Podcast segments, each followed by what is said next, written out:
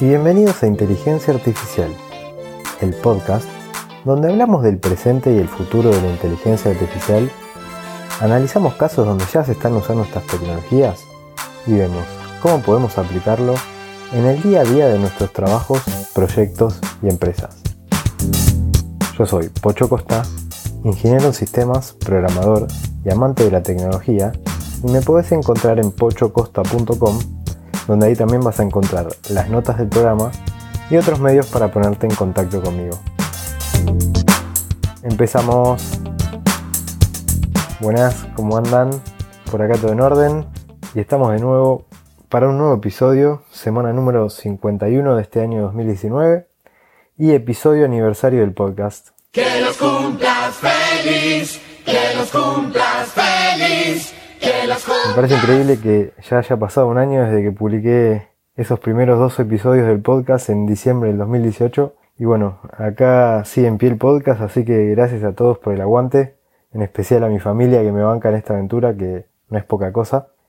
Hoy como tema quiero rescatar una charla de Rachel Thomas, que es cofundadora de Fast AI, que es una grosa total, y dio una charla a mediados del 2018 en la QCon, una conferencia de inteligencia artificial y machine learning en San Francisco, sobre cómo analizar y prevenir los sesgos en el aprendizaje automático. Como siempre les digo, saben que me pueden encontrar en Twitter o en Instagram como arroba pochocosta para lo que necesiten y que se pueden suscribir al podcast para no perderse ninguno de los próximos episodios en Spotify, Apple Podcast, Evox o la aplicación de podcast que más les guste. Ahora sí, vamos con la charla de Rachel Thomas. Ella en esta charla contó algunos casos donde se usó Machine Learning sobre datos con sesgos, digamos, importantes y cuenta cómo esto puede afectar a la vida de las personas. La idea es que tomemos conciencia de nuestra responsabilidad al recolectar datos, evaluarlos y aplicar algoritmos y de algunos consejos de cómo podemos hacer para minimizar el sesgo. Algo importante a tener en cuenta es que el sesgo siempre está. Es muy difícil que no haya sesgo, pero tenemos que tratar de que sea el menor sesgo posible. Entonces, en su charla, empieza contando un primer caso sobre una investigación que se hizo en el 2016 sobre el software que se usa en el sistema judicial de Estados Unidos para tomar decisiones previas a un juicio penal y así definir si una persona tiene que pagar o no una fianza o si puede estar en libertad condicional o no. Y ahora escuchen lo que encontró porque esto es tremendo, pero la investigación descubrió que la tasa de falsos positivos era casi el doble para personas afroamericanas que para personas blancas. 44,9 para los afroamericanos y 23,5 para los blancos. Esto es totalmente discriminatorio, racista, y seguramente lo primero que nos viene a la mente es preguntarnos por qué se estaría usando el color de piel para tomar estas decisiones. Simplemente habría que dejarlo de usar y listo, el problema solucionado, ¿no? Pero bueno, la cosa es que ni la raza ni el género eran variables de entrada explícitas para este algoritmo. Pero sin embargo, Evidentemente estas características están codificadas en muchas otras variables, como por ejemplo el lugar donde vivían, la escuela donde estudiaron y muchas otras variables que en conjunto eh, terminan encodeando estos valores. Pero bueno, esto no, no termina acá. Este algoritmo está patentado y pertenece a una empresa privada, por lo que los investigadores lo tomaron como una caja negra a la cual le das una entrada y recibís una salida sin saber lo que pasa dentro y en una investigación posterior descubrieron que este modelo recibía 137 variables como entrada y que daba resultados similares a un clasificador lineal de tan solo dos variables de entrada. Este es el primero de los casos de sesgos que cuenta Rachel en su charla. Una vez más se confirma lo de que lo, simple y bueno es dos veces bueno, porque 137 variables de entrada logras un resultado similar a, a tan solo dos variables de entrada, bueno, quiere decir que estamos agregando un montón de complejidad innecesaria. Otro de los casos que cuenta Rachel es una investigación que hicieron dos estudiantes para una tesis de doctorado en el MIT, donde evaluaron varios software comerciales de reconocimientos faciales, reconocimientos de cara. Específicamente lo que evaluaron fueron los servicios de Microsoft, IBM y Face++. Acá lo que encontraron es que todos funcionaban mejor con hombres que con mujeres y que en ambos casos funcionaba mucho mejor con personas de piel clara que con personas de piel oscura. Entonces lo que hicieron fue hacer pruebas más profundas con estos subgrupos, con caras de mujeres agrupadas por el tono del color de piel, y fueron midiendo la tasa de error en cada grupo de, dependiendo del tono de color de piel. Con esta prueba lo que encontraron es que la tasa de error iba aumentando progresivamente cuanto más oscura de la piel. Y lo ridículo de esto es que las mujeres con la piel más oscura la tasa de error llegaba casi al 50%. Después otro de los casos interesantes que, que comenta Rachel en su charla es sobre incrustaciones de palabras, que es una técnica muy usada en procesamiento de lenguaje natural y este caso, por ejemplo, lo podemos probar nosotros mismos en Google Translate. El caso que cuenta ella, y que pueden probarlo ustedes mismos, es haciendo una traducción del inglés al turco y después haciendo el camino inverso del texto traducido de turco, pasarlo de nuevo a inglés, y lo que pasa es que termina cambiándose el género para ajustarse a estereotipos. Entonces, las frases que cuenta ella son She is a doctor and he is a nurse, que traduciéndolas a turco y luego volviéndolas de turco a inglés terminan quedando como he is a doctor and she is a nurse.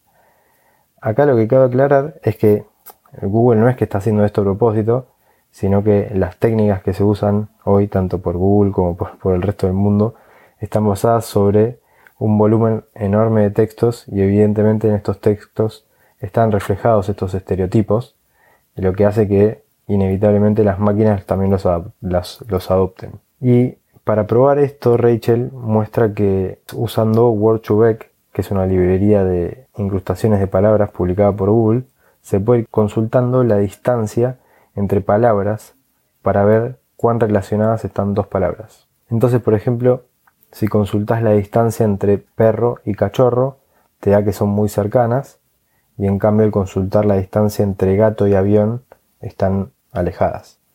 Y bueno, si vas probando con muchos pares de palabras, vas encontrando cómo se van capturando estas relaciones. Por ejemplo, España y Madrid van a ser cercanas, al igual que Italia y Roma. Y probando y probando, te vas a ir encontrando con el sesgo. Por ejemplo, ella muestra que hombre y genius, que es genio en inglés, esto ella lo muestra en inglés obviamente, eh, es más cercano que mujer y genius. Y con esto es como se llega a que Google Translate termine cambiando de género en ese ida y vuelta de idiomas. Con esto de las asociaciones de palabras hay, investigaciones al respecto y salta a la luz que como los textos escritos por la humanidad están repletos de prejuicios raciales y de género. Ahora fíjense cómo esto también puede impactar en otro tipo de situaciones. Ella cuenta que un sistema que clasifica restaurantes basándose en las reseñas clasificó más bajo a los restaurantes mexicanos porque en las incrustaciones de palabra había connotaciones negativas con los mexicanos. Esto la verdad que me, dejó repensando en qué otros lugares puede estar pasando esto.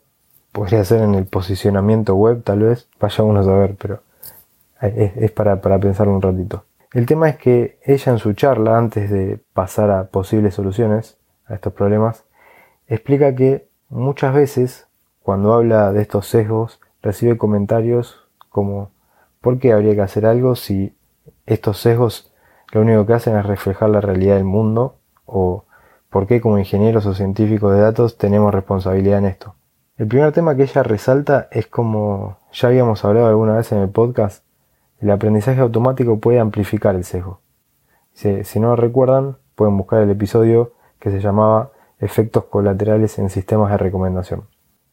Y el segundo tema que resalta es la ética.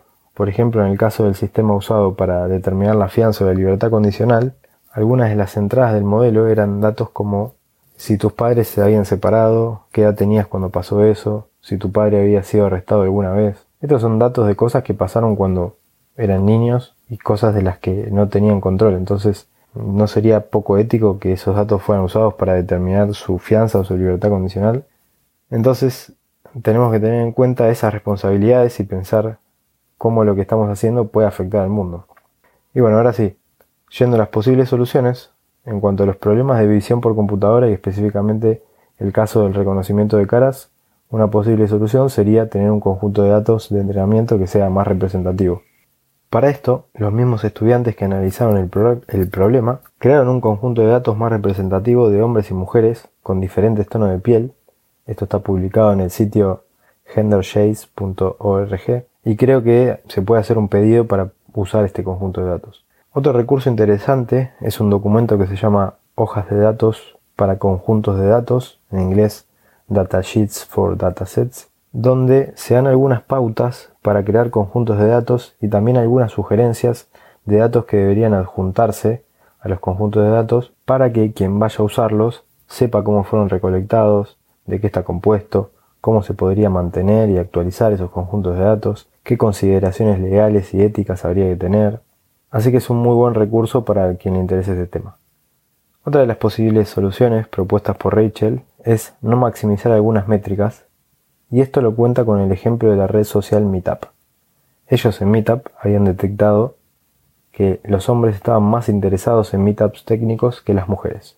Y sin embargo decidieron no hacer nada con esto porque sentían que podría llevarlos a un círculo de retroalimentación descontrolado, porque si empiezan a recomendar menos meetups técnicos a mujeres, tal vez entonces menos mujeres vayan a meetups técnicos, entonces después les van a recomendar aún menos meetups técnicos y al final esto puede terminar haciendo que directamente ninguna mujer se entere de que existen los meetups técnicos. Entonces decidieron no maximizar esta métrica, lo cual me parece genial, y es un lindo ejemplo para comentar lo que puede pasar. Después, otro de los temas que menciona en cuanto a la concientización y responsabilidad ética es que recomienda hablar con expertos en el dominio de lo que estés desarrollando y también con afectados, con lo que estés o lo que hayas desarrollado, ¿no? Y esto está relacionado que en el mundo real es complicado y es desordenado y a veces las cosas no salen como uno espera que salga cuando uno teoriza sobre, sobre cómo van a pasar las cosas. Y acá cuenta de un científico de una organización de derechos humanos que organizó una sesión e invitó a un abogado público de esos que te asigna el Estado cuando no tenés un abogado y no puedes eh, costear el, pagar el costo, digamos. Y también una persona que era inocente y había sido arrestada y no podía pagar la fianza. Y en esa sesión hablaron del impacto que tenía el algoritmo del sistema legal y cómo es importante que los programadores podamos hablar con las personas que, que entiendan bien el problema en el que estamos trabajando, pero desde otro punto de vista. Otro de los temas interesantes que menciona es pensar de antemano en cómo podría ser usado nuestro algoritmo o nuestros datos para un uso malicioso. Por ejemplo, los trolls, los acosadores, un gobierno autoritario, los hackers. Acá, por ejemplo, esto le pasó a Facebook y seguramente le sigue pasando con temas de propaganda política, desinformación, no sé. Por ejemplo, mencionaban que en Facebook si le dabas que te gustaba un grupo relacionado con los antivacunas, Después te empezaban a aparecer sugerencias de grupos de, cosas relacionadas así en contra de la ciencia y de los científicos y terminabas en un grupo que eh, de los terraplanistas, ¿no? Entonces, cómo estas cosas a través de estos algoritmos logran esto de la, desinformación. Y bueno, también lo que le pasó a Facebook es la, enorme cantidad de datos que, les trajeron a través del caso de este de Cambridge Analytica. Así que la cosa es que está bueno pensar en todas estas cosas que pueden salir mal y tenerlas en cuenta antes de que nos pasen. Y bueno, con esto terminamos el episodio de hoy, es el último de la temporada 2019, espero que les haya gustado y que hayan disfrutado tanto como yo de estos 12 meses de podcast. La verdad que me encantó hacerlo, me encantó estar en contacto con ustedes, con los que me escribieron personalmente.